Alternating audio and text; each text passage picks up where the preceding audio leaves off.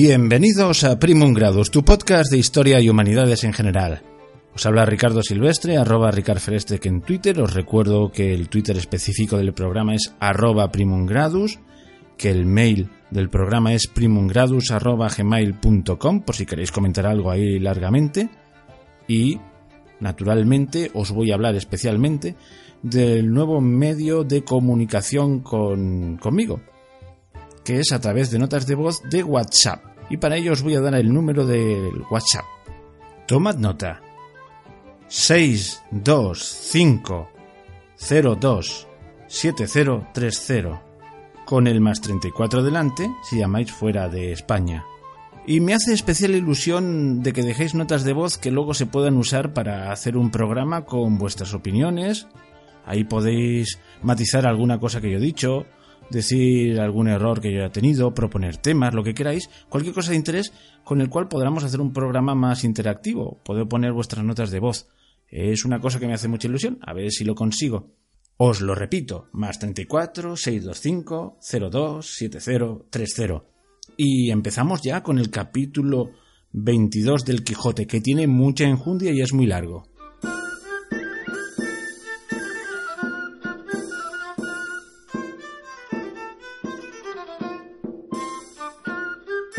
Capítulo 22 De la libertad que dio Don Quijote a muchos desdichados que mal de su grado los llevaban donde no quisieran ir.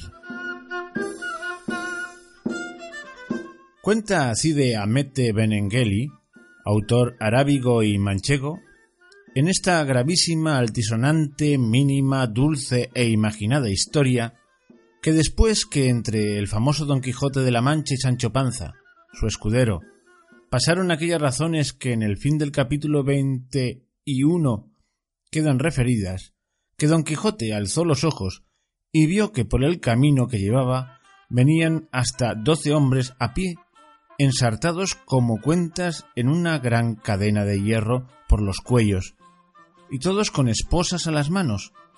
Venían asimismo con ellos dos hombres de a caballo y dos de a pie, los de a caballo con escopetas de rueda, y los de a pie con dardos y espadas, y que así como Sancho Panza los vido, dijo Esta es cadena de galeotes, gente forzada del rey, que va a las galeras. ¿Cómo gente forzada? preguntó don Quijote. ¿Es posible que el rey haga fuerza a ninguna gente? No digo eso, respondió Sancho, sino que es gente que por sus delitos va condenada a servir al rey en las galeras de por fuerza. En resolución, replicó don Quijote, como quiera que ello sea, esta gente, aunque los llevan, van de por fuerza y no de su voluntad. Así es, dijo Sancho. Pues de esa manera, dijo su amo, aquí encaja la ejecución de mi oficio, desfacer fuerzas y socorrer y acudir a los miserables. Advierta vuestra merced, dijo Sancho, que la justicia que es el mismo rey, no hace fuerza ni agravio a semejante gente, sino que los castiga en pena de sus delitos. Llegó en esto la cadena de los galeotes, y don Quijote, con muy corteses razones, pidió a los que iban en su guarda fuesen servidos de informalle y decille la causa o causas porque llevaban aquella gente de aquella manera.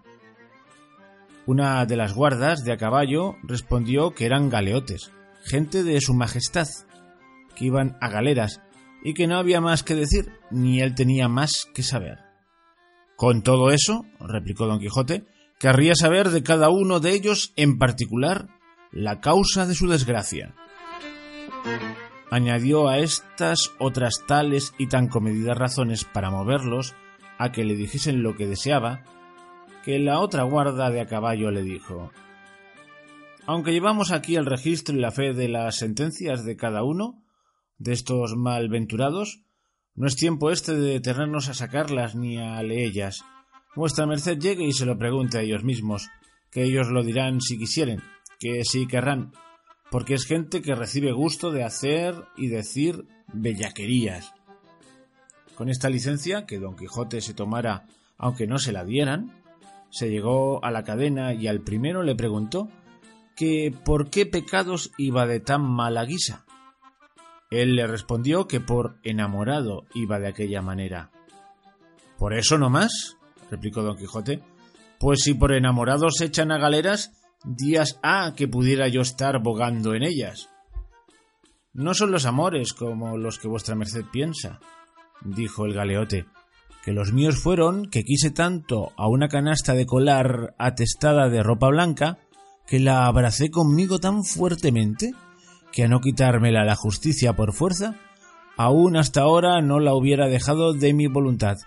Fue en fragante, no hubo lugar de tormento, concluyóse la causa, acomodáronme las espaldas con ciento y por añadidura tres precisos de gurapas y acabóse la obra. ¿Qué son gurapas? preguntó don Quijote. Gurapas son galeras, respondió el galeote el cual era un mozo de hasta edad de veinte y cuatro años y dijo que era natural de Piedraíta. Lo mismo preguntó don Quijote al segundo, el cual no respondió palabra, según iba de triste y malencónico. Mas respondió por él el primero y dijo Este señor va por canario, digo, por músico y cantor. Pues ¿cómo? replicó don Quijote por músicos y cantores van también a galeras? Sí, señor, respondió el galeote, que no hay peor cosa que cantar en el ansia. Antes yo he oído decir, dijo don Quijote, que quien canta sus males espanta. Acá es al revés, dijo el galeote, que quien canta una vez llora toda la vida. No lo entiendo, dijo don Quijote. Mas una de las guardas le dijo Señor caballero, Cantar en el ansia se dice, entre esta gente non santa, confesar en el tormento. A este pecador le dieron tormento y confesó su delito, era ser cuatrero, que es ser ladrón de bestias, y por haber confesado le condenaron por seis años a galeras, amén de los doscientos azotes que ya lleva en las espaldas. Iba siempre pensativo y triste, porque los demás ladrones que allá quedan, y aquí van, le maltratan y aniquilan y escarnecen y tienen en poco, porque confesó y no tuvo ánimo de decir nones, porque dicen ellos que tantas letras tiene un no como un sí, y que harta aventura tiene un delincuente que está en su lengua su vida o su muerte, y no en la de los testigos y probanzas. Y para mí tengo que no va muy fuera de camino. Y yo lo entiendo así, respondió don Quijote el cual pasando al tercero preguntó lo que a los otros, el cual de presto y con mucho desenfado respondió y dijo Yo voy por cinco años a las señoras Gurapas por faltarme diez ducados. Yo daré veinte de muy buena gana, dijo don Quijote, por libraros de esa pesadumbre. Eso me parece, respondió el galeote, como quien tiene dineros en mitad del golfo y está muriendo de hambre sin tener a dónde comprar lo que ha menester. Dígolo porque si a su tiempo tuviera yo esos veinte ducados que vuestra merced ahora me ofrece, hubiera untado con ellos la péndola del escribano y avivado el ingenio del procurador, de manera que hoy me viera en mitad de la plaza del Zocodover de Toledo, y no en este camino atraillado como galgo, pero Dios es grande, paciencia y basta. Pasó don Quijote al cuarto, que era un hombre de venerable rostro, con una barba blanca que le pasaba del pecho, el cual oyéndose preguntar la causa por qué allí venía, comenzó a llorar y no respondió palabra, mas el quinto condenado le sirvió de lengua y dijo Este hombre honrado va por cuatro años a galeras, habiendo paseado las acostumbradas, vestido en pompa y a caballo. Eso es, dijo Sancho Panza, a lo que a mí me parece haber salido a la vergüenza. Así es, replicó el galeote. Y la culpa por que le dieron esta pena es por haber sido corredor de oreja, y aun de todo el cuerpo. En efecto, quiero decir que este caballero va por alcahuete y por tener asimismo sus puntas y collar de hechicero. A no haberle añadido esas puntas y collar, dijo don Quijote, Por solamente el alcahuete limpio no merecía él ir a bogar en las galeras, sino a mandallas y a ser general de ellas, porque no es así como quiera el oficio de alcahuete, que es oficio de discretos y necesarísimo en la república bien ordenada, y que no le debía ejercer sino gente muy bien nacida, y aún había de haber veedor y examinador de los tales, como le hay de los demás oficios, con número diputado y conocido, como corredores de lonja, y de esta manera se excusarían muchos males que se causan por andar este oficio y ejercicio entre gente idiota y de poco entendimiento, como son mujercillas de poco más o menos, pajecillos y truanes de pocos años y de poca experiencia, que a la más necesaria ocasión y cuando es menester dar una traza que importe, se les hielan las migas entre la boca y la mano, y no saben cuál es su mano derecha. Quisiera pasar adelante y darle las razones por que convenía hacer elección de los que en la República habían de tener tan necesario oficio, pero no es el lugar acomodado para ello. Algún día lo diré a quien lo pueda proveer y remediar. Solo digo ahora que la pena que me ha causado ver estas blancas canas y este rostro venerable en tanta fatiga por alcahuete, me la ha quitado el adjunto de ser un hechicero. Aunque bien sé que no hay hechizos en el mundo que puedan mover y forzar la voluntad, como algunos simples piensan, que es libre nuestro albedrío y no hay hierba ni encanto que le fuerce. Lo que suelen hacer algunas mujercillas simples y algunos embusteros bellacos es algunas mixturas y venenos con que vuelven locos a los hombres, dando a entender que tienen fuerza para hacer querer bien, siendo, como digo, cosa imposible forzar la voluntad. Así es, dijo el buen viejo, y en verdad, señor, que en lo de hechicero que no tuve culpa. En lo de alcahuete no lo pude negar, pero nunca pensé que hacía mal en ello, que toda mi intención era que todo el mundo se holgase y viviese en paz y quietud, sin pendencias ni penas. Pero no me aprovechó nada este buen deseo para dejar de ir a donde no espero volver, según me cargan los años y un mal de orina que llevo, que no me deja reposar un rato. Y aquí tornó a su llanto como de primero, y túvole Sancho tanta compasión que sacó un real de a cuatro del seno y se lo dio de limosna. Pasó adelante don Quijote y preguntó a otro su delito, el cual respondió con no menos sino con mucha más gallardía que el pasado. Yo voy aquí porque me burlé demasiadamente con dos primas hermanas mías y con otras dos hermanas que no lo eran mías. Finalmente, tanto me burlé con todas que resultó de la burla crecer la parentela tan intrincadamente que no hay diablo que la declare. Probósame todo, faltó favor, no tuve dineros, víame a pique de perder los tragaderos, sentenciáronme a galeras por seis años, consentí, castigo es de mi culpa, mozo soy, dure la vida que con ella todo se alcanza. Si vuestra merced, señor caballero, lleva alguna cosa con que socorrer a estos pobretes, Dios se lo pagará en el cielo y nosotros tendremos en la tierra cuidado de rogar a Dios en nuestras oraciones por la vida y salud de vuestra merced, que sea tan larga y tan buena como su buena presencia merece. Este iba en hábito de estudiante, y dijo una de las guardas que era muy grande hablador y muy gentil latino. Tras todos estos venía un hombre de muy buen parecer, de edad de treinta años, sino que al mirar metía el un ojo en el otro un poco.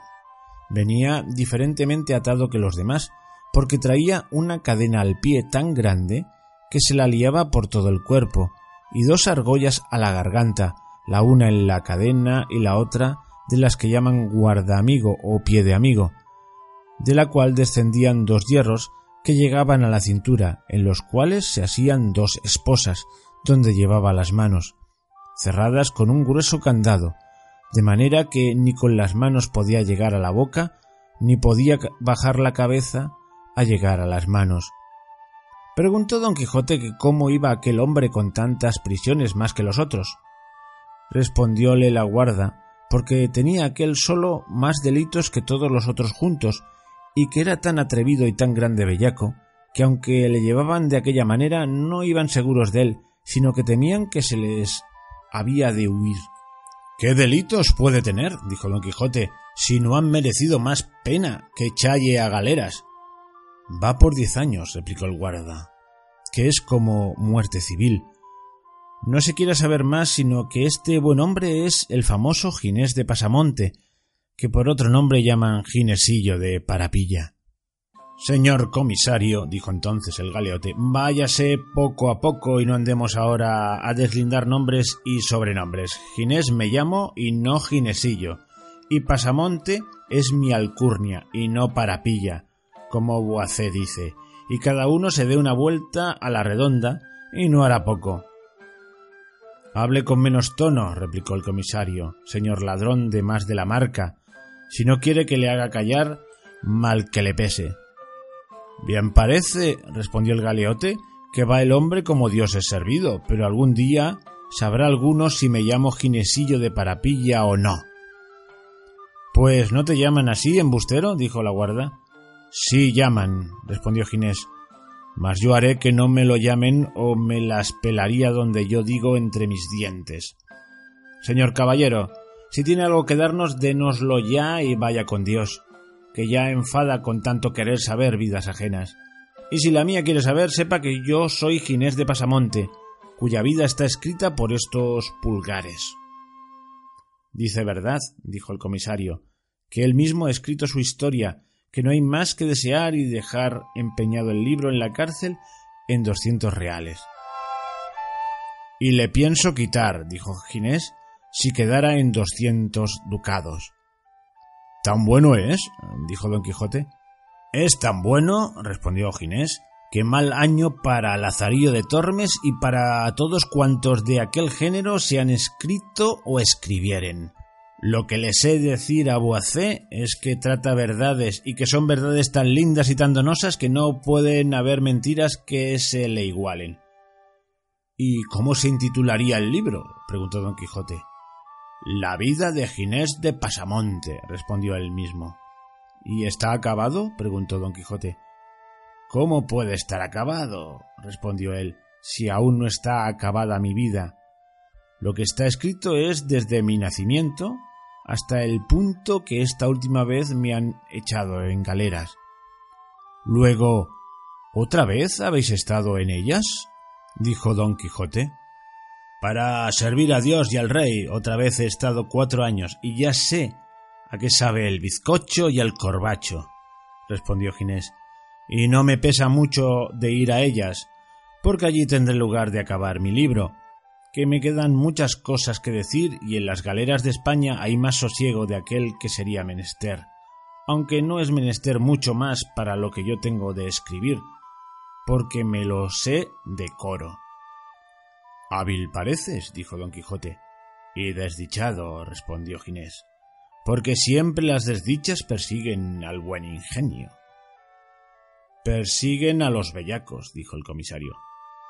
Ya le he dicho, señor comisario, respondió Pasamonte, que se vaya poco a poco, que aquellos señores no le dieron esa vara para que maltratase a los pobretes que aquí vamos, sino para que nos guiase y llevase a donde su majestad manda, sino por vida de basta que podría ser que saliesen algún día en la colada las manchas que se hicieron en la venta, y todo el mundo calle y viva bien y hable mejor y caminemos que ya es mucho regodeo este. Alzó la vara en alto el comisario para dar a Pasamonte en respuesta de sus amenazas, mas don Quijote se puso en medio y le rogó que no le maltratase, pues no era mucho que quien llevaba tan atadas las manos tuviese algún tanto suelta la lengua.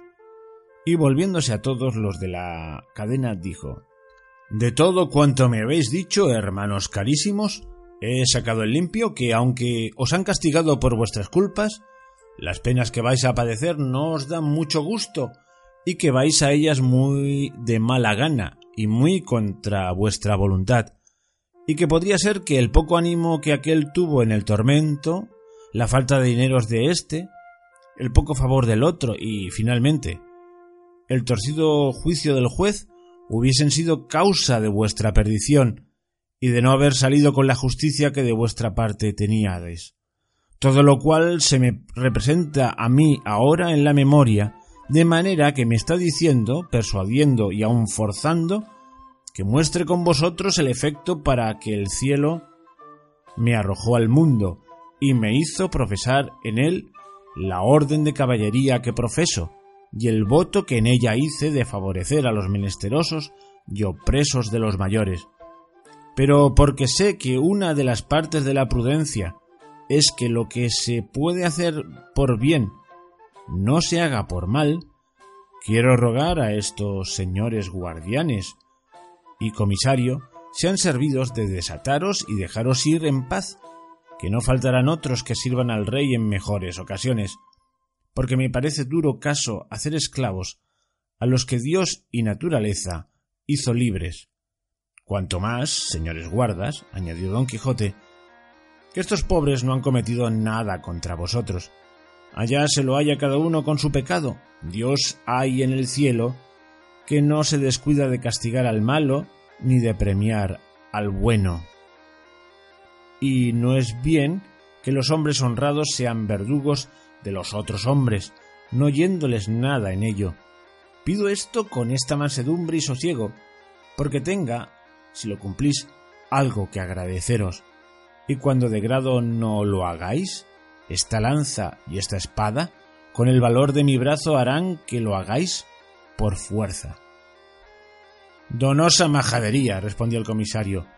Bueno está el donaire con que ha salido a cabo de rato. Los forzados del rey quiere que le dejemos como si tuviéramos autoridad para soltarlos, o él la tuviera para mandárnoslo. Váyase vuestra merced, señor, norabuena su camino adelante, y enderécese ese bacín que trae en la cabeza y no ande buscando tres pies al gato. Vos sois el gato y el rato y el bellaco, respondió don Quijote. Y diciendo y haciendo arremetió con él tan presto que sin que tuviese lugar de ponerse en defensa, dio con él en el suelo malherido de una lanzada. Y avínole bien que este era el de la escopeta.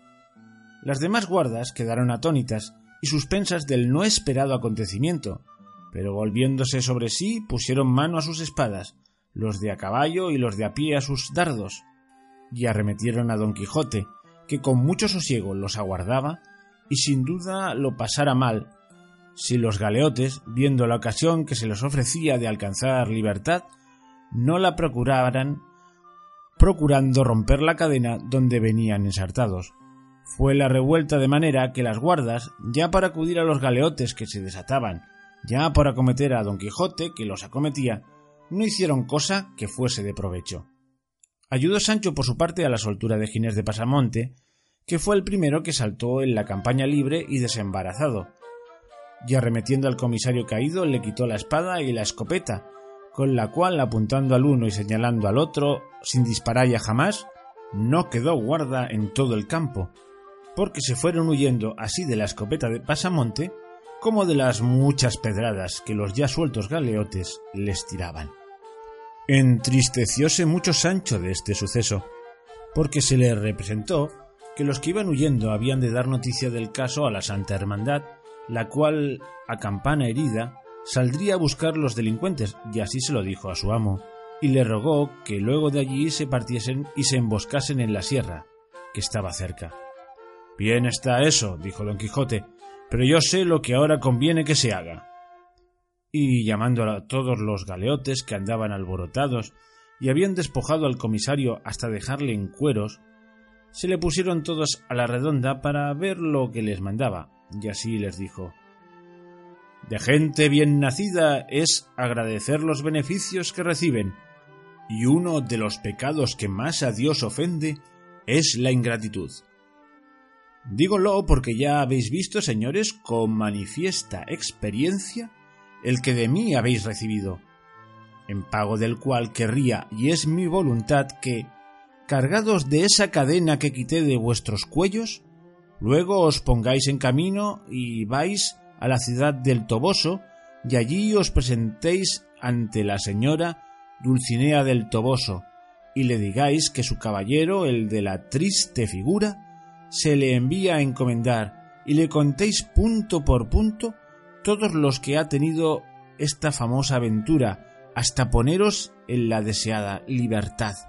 Y hecho esto, os podréis ir donde quisiéredes a la buena ventura. Respondió por todos Ginés de Pasamonte y dijo Lo que vuestra merced nos manda, señor y libertador nuestro, es imposible, de toda imposibilidad cumplirlo, porque no podemos ir juntos por los caminos, sino solos y divididos, y cada uno por su parte, procurando meterse en las entrañas de la tierra, por no ser hallado de la Santa Hermandad, que sin duda alguna ha de salir en nuestra busca. Lo que vuestra merced puede hacer, y es justo que haga, es mudar ese servicio y montazgo de la señora Dulcinea del Toboso en alguna cantidad de avemarías y credos que nosotros diremos por la intención de vuestra merced. Y esta es cosa que se podrá cumplir de noche y de día, huyendo o reposando, en paz o en guerra. Pero pensar que hemos de volver ahora a las ollas de Egipto, digo, a tomar nuestra cadena y a ponernos en camino del Toboso, es pensar que es ahora de noche, que aún no son las diez del día, y es pedir a nosotros eso como pedir peras al olmo. Pues voto a tal, dijo don Quijote ya puesto en cólera, don hijo de la puta, don ginesillo de paropillo como os llamáis, que habéis de ir vos solo, rabo entre piernas, con toda la cadena a cuestas.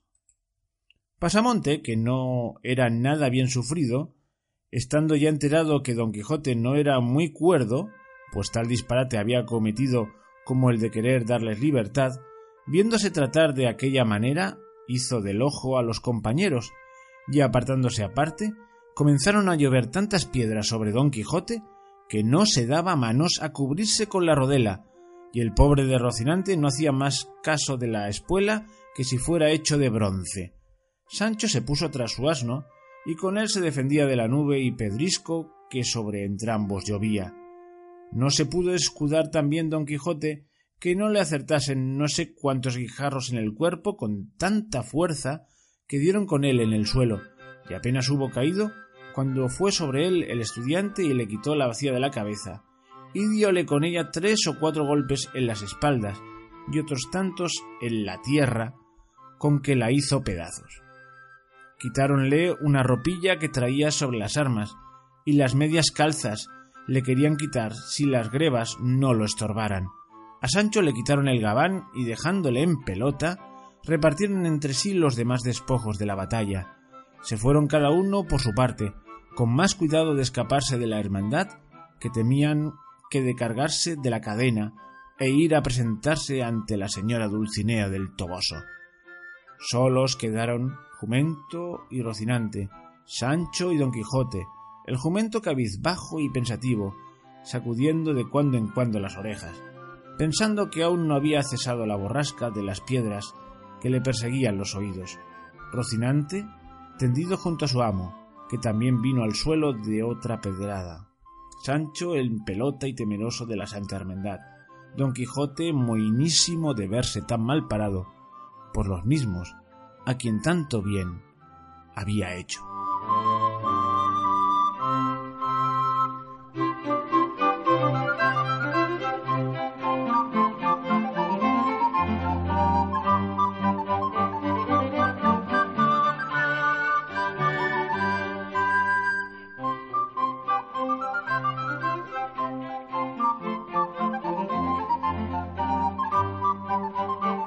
Ya habéis visto que este capítulo ha sido largo. Creo que he estado entre 27 y 28 minutos leyendo. Ahora no me acuerdo. Casi media hora. Media hora, así redondeando. Bueno, pues el comentario también promete ser largo, porque levanta muchos temas interesantes desde un punto de vista, por ejemplo, histórico y social. Así que, para llevar un orden, pues iré releyendo, para mí, se entiende, el capítulo iré comentando las cosas tal como surgen cronológicamente en el capítulo. Lo primero que llama la atención es que vuelve a aparecer al principio del capítulo aquel ficticio historiador arábigo o morisco Cide Amete Benengeli, aquello de la metaliteratura. Pero aparte de esto, pues nos encontramos con que se se topan con, con unos hombres armados.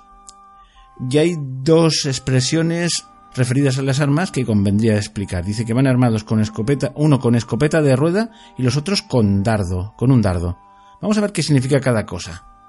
Una escopeta de rueda o arcabuz era pues un arma de fuego que se accionaba mediante un mecanismo llamado llave de rueda. La llave de rueda es un mecanismo a fricción para disparar el arma de fuego. Fue el siguiente gran desarrollo en tecnología armera después de la llave de mecha. La llave de mecha pues era evidente que era a base de la mecha. ¿Cómo funcionaba? Eh, es decir, encendías la mecha y llegaba la pólvora y, y explotaba. ¿Cómo funcionaba la llave de rueda? Pues haciendo girar una rueda de acero accionada por muelle contra un trozo de pirita para generar una lluvia de chispas que encienden la pólvora de la cazoleta, cuya llamarada pasa a través del oído, así se dice, el conducto, y enciende la carga propulsora en el cañón del arma. Es decir, haces una chispa y hace prender la, la, la pólvora ahí almacenada y propulsa eh, la explosión por la bolita de plomo. Eso era uno el que llevaba esta escopeta de rueda. Los otros iban armados con dardos.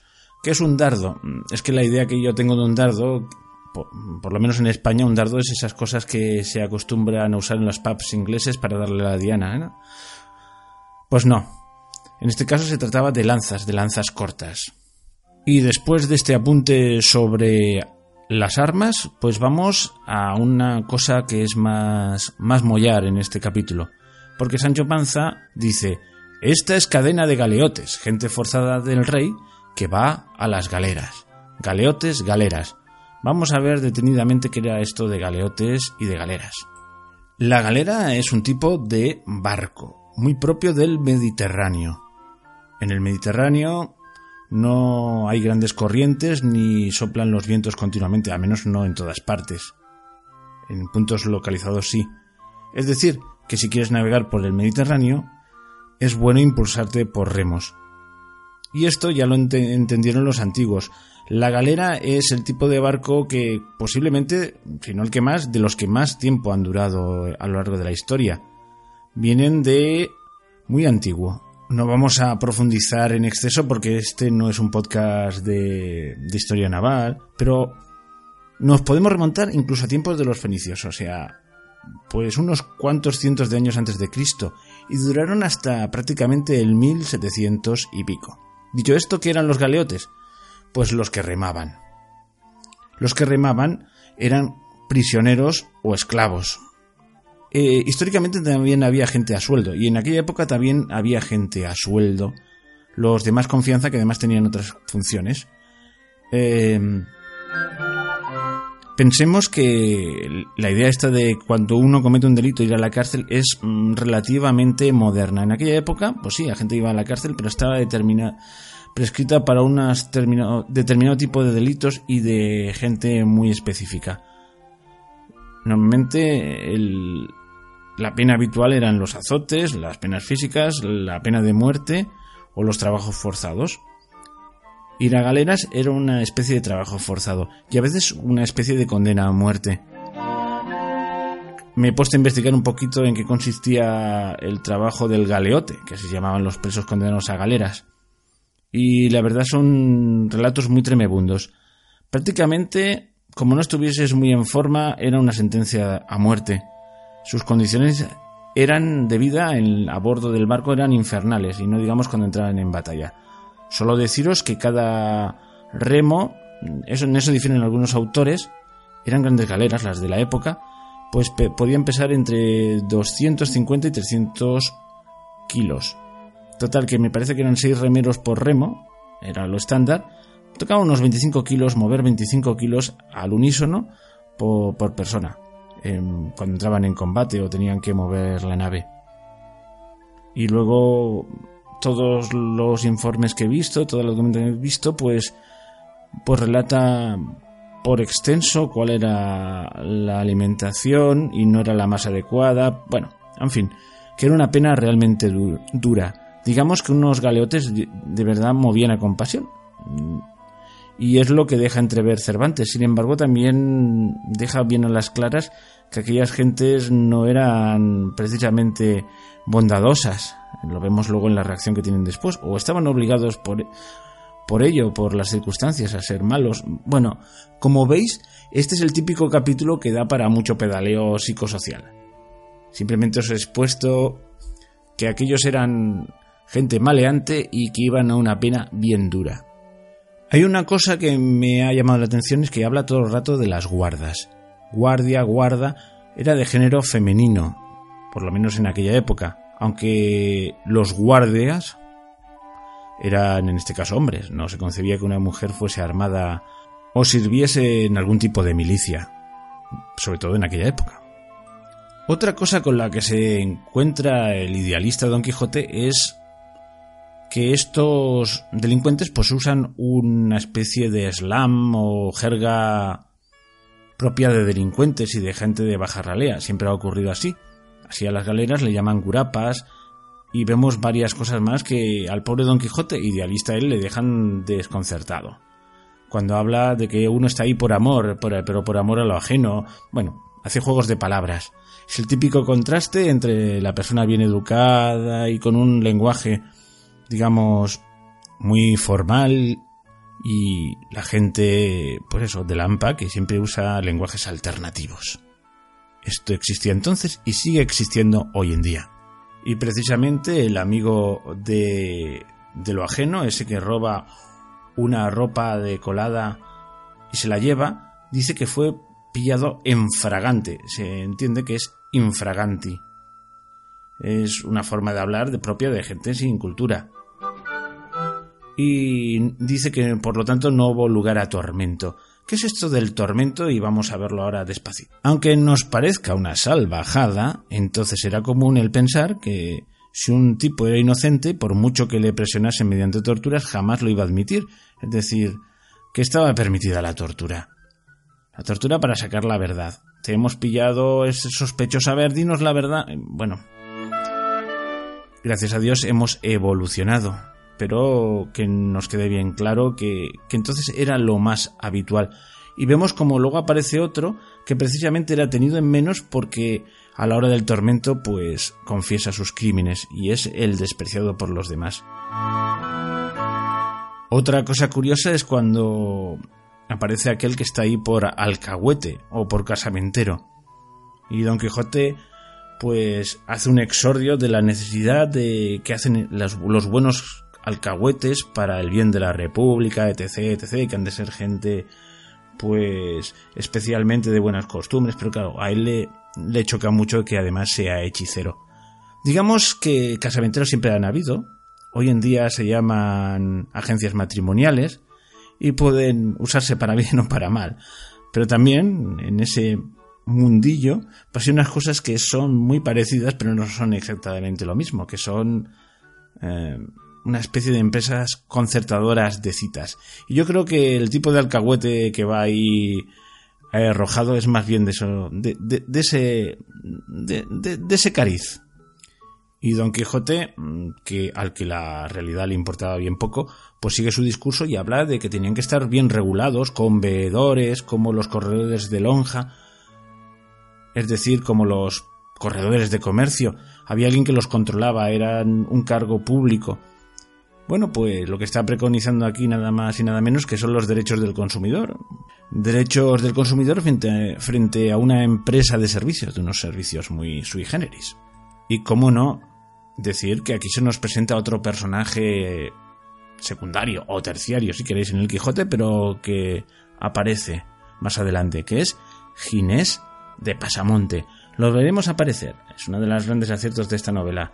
Este personaje no está ahí por estar, tiene, tiene importancia a lo largo de la obra. Y precisamente este Ginés de Pasamonte, que por lo visto ya ha estado en las galeras, como él mismo dice, muy pocos sobrevivían, pues habla del bizcocho y del corbacho. El bizcocho era el pan que, que tomaban, era lo que hoy llamaríamos pan galleta. Es un pan cocido y recocido para que fuese duro y aguantase bien y que no había manera de tomárselo. Era tan duro que había que remojarlo y esa porquería era la que comían. Y en cuanto al corbacho, pues era un azote para animar en casos de determinados a que los remeros remasen con fuerza. De la reacción final de los galeotes, que nos suena en gratitud y todo esto, pues no hay nada que comentar porque por sí mismo se entiende.